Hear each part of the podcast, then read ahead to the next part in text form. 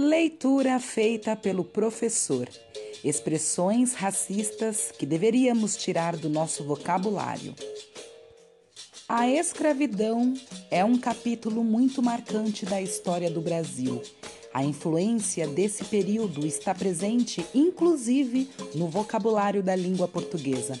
Não se sabe a origem exata de várias expressões que usamos no dia a dia, mas algumas delas podem ser consideradas ofensivas por lembrarem de situações diversas e, na maior parte das vezes, muito dolorosas, que foram vividas por negros ao longo da história.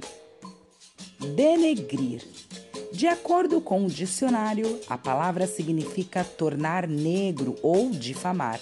O dicionário dá conta a duas formas corretas de escrever o termo denegrir ou denigrir. Ambas as palavras, no entanto, têm no latim denigrare como origem. A expressão é ofensiva porque considera algo negro como negativo. Criado mudo.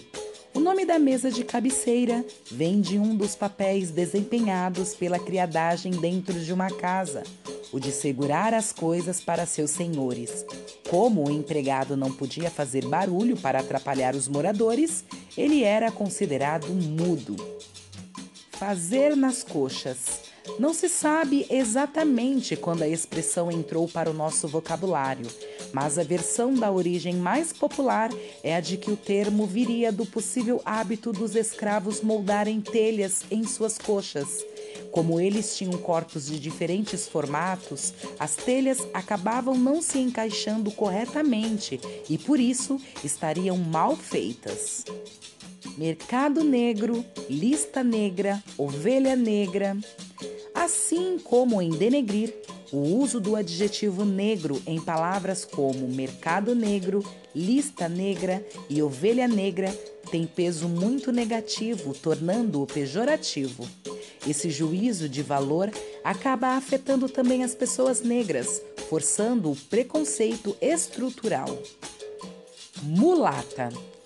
O termo é usado para se referir a pessoas negras de pele clara.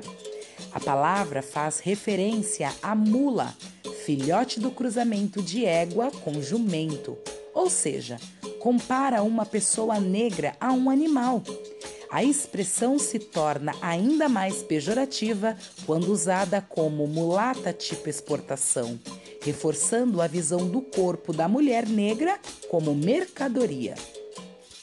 Não sou tuas negas. Ao usar a expressão, você diz que não é qualquer um com quem pode se fazer tudo. Então quer dizer que as mulheres negras podem ser submetidas a qualquer coisa? Hoje não, mas na época da escravidão, quando surgiu a expressão, sim, as escravas negras eram literalmente propriedade dos homens brancos. Trabalho de preto. De acordo com a crença popular do século XIX, escravos eram preguiçosos e burros, ou seja, não desempenhavam bons serviços. Por isso, ao dizer que algo é um trabalho de preto, você está dando a entender que a atividade foi tão mal concluída que só poderia ter sido feita por uma pessoa negra. Doméstica. Expressão designava as escravas que trabalhavam dentro das casas das famílias brancas. Normalmente, elas tinham a pele mais claras e traços semelhantes aos dos europeus. Por isso, tinham um status superior ao dos escravos da lavoura. Por receberem uma educação diferenciada e aprenderem algumas lições de bons modos, eram tidas como escravas domesticadas ter um pé na cozinha.